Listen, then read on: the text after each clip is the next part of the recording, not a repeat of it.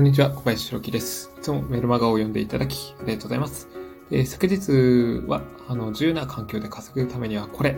というテーマでお話をしてきました。まあ、答えはズバリ、えー、コンテンツビジネスということですね。で、オンライン上で、えー、コンテンツビジネスをやる場合、えー、まあ、メリットがあります。まあ、働く場所と時間が自由であるとか、まあ、初期費用をかけずにできるとか、利益率が異常に高いとか、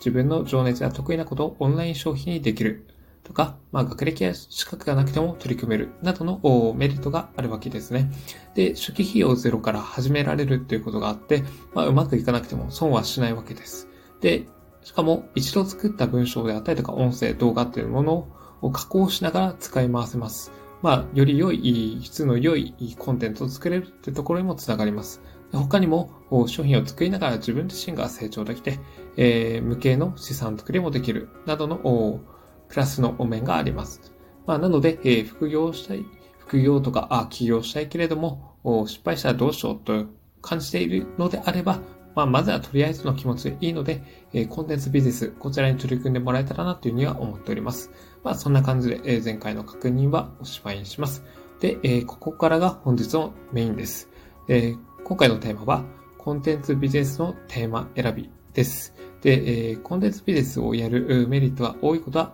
おそらくこれで分かったと思います。なんですけど、で、えどうやっていけばいいのかっていう疑問が多分発生すると思うんですよね。で、その疑問に答えるべく、そのやり方をお伝えしていきたいと思います。で、今回はテーマ選びについてお話をします。まあ、このコンテンツベースというところは、ちょっとあの、内容濃いので、えー、複数回というか何回かに分けてお話をしていきたいと思います。で、今回はテーマ選びですけど、テーマを選ぶときのポイントは、まず2つありまして、1つ目が、あなたが知ってて他人が探し求める価値ある情報は何かということと、あなたがやり方を知っていて問題解決のサポートをできることは何かということです。で、えー、まずはこの質問をもとに、えー、自分が取り組めるテーマを特定する人が出てきます。うんで、そういった中で、えー、出てくるテーマとしましては、あの、製造業専門の税務とか、復縁とか、足汗とか、ポーカー必勝法とか、まあ、犬のしつけ術とか、まあ、いろいろあるわけなんですね。うんまあ、こんな感じで最初はあざっくりでいいので、えー、そこからあ、まあ、手間をより具体的なものへ、えー、絞り込んでいくという感じでやってもらえればなと思います。まあ、あの、個人が情報発信で稼ぐ仕組みを作り、まあ、まずはテーマを絞ることが必須ポイントです。できるだけ、えー、ターゲットがターゲットの人が求めている情報とあなたが提供できる情報をのちょうど共通した部分ですね。そこはなんかニッチっていう言われる部分で、隙間っていう意味なんですけど、大企業とか、あの、規模が大きい事業者であったりとか、あの、参入してこないようなあエリアってあるんですよね。まだあの、満たしきれないだけど、ニーズあるサービスとか、あの、テーマってあるので、まあ、そこをついて、えー、ビジネスをやっていくっていう感じです。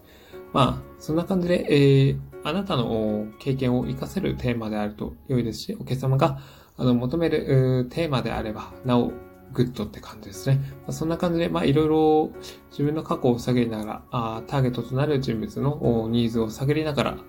テーマを選んでもらえればなというふうに思っております。まあ、こんな感じで、え今回のテーマを終わりにします。何か感じたこと、質問などあれば、あの、コメント欄より、気軽にメッセージをお送りくださいませ。あと、私自身、え毎日メルマガを配信しております。でもし、え情報を聞く中で、えこの人が言ってること価値あるなというふうに感じてもらえた場合は、あの、概要欄の一番下のところに、メルマガの登録 URL を載っけていますので、こちらよりご登録くださいませ。という感じで、今回のテーマはおしまいにします。ここまでご清聴いただき、ありがとうございました。